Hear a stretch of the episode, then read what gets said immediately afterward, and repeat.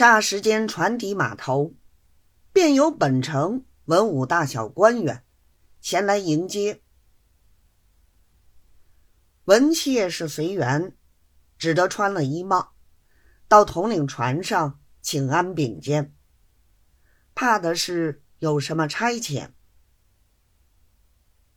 这个道里，见了延州府首县、建德县知县庄大老爷。他们本是同营，又是熟人，便把船上失窃的事儿告诉了他，随手又把一张尸单递了过去。庄大老爷立刻吩咐出来，把这船上的老板伙计统统锁起，带回衙门审讯。其余几只船上，则成船老板。不准放走一个伙计。将来回民统领，一起要带到城里对质的。果然，现任县太爷一呼百诺，令出如山，只吩咐的一句，便有一个门上带了好几个衙役，拿着铁链子，把这船上的老板伙计一起锁了。带上岸去了。且说统领船上，把各官传了几位上来，盘问土匪情形。一个府里，一个营里，都是预先商量就的。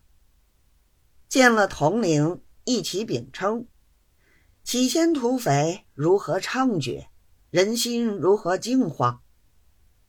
后来被背府们。协力擒拿，早把他们吓跑，现在是一律肃清的了。他二人的意思，原想借此可以冒功，谁知胡统领听了周老爷上的计策，意思同他一样。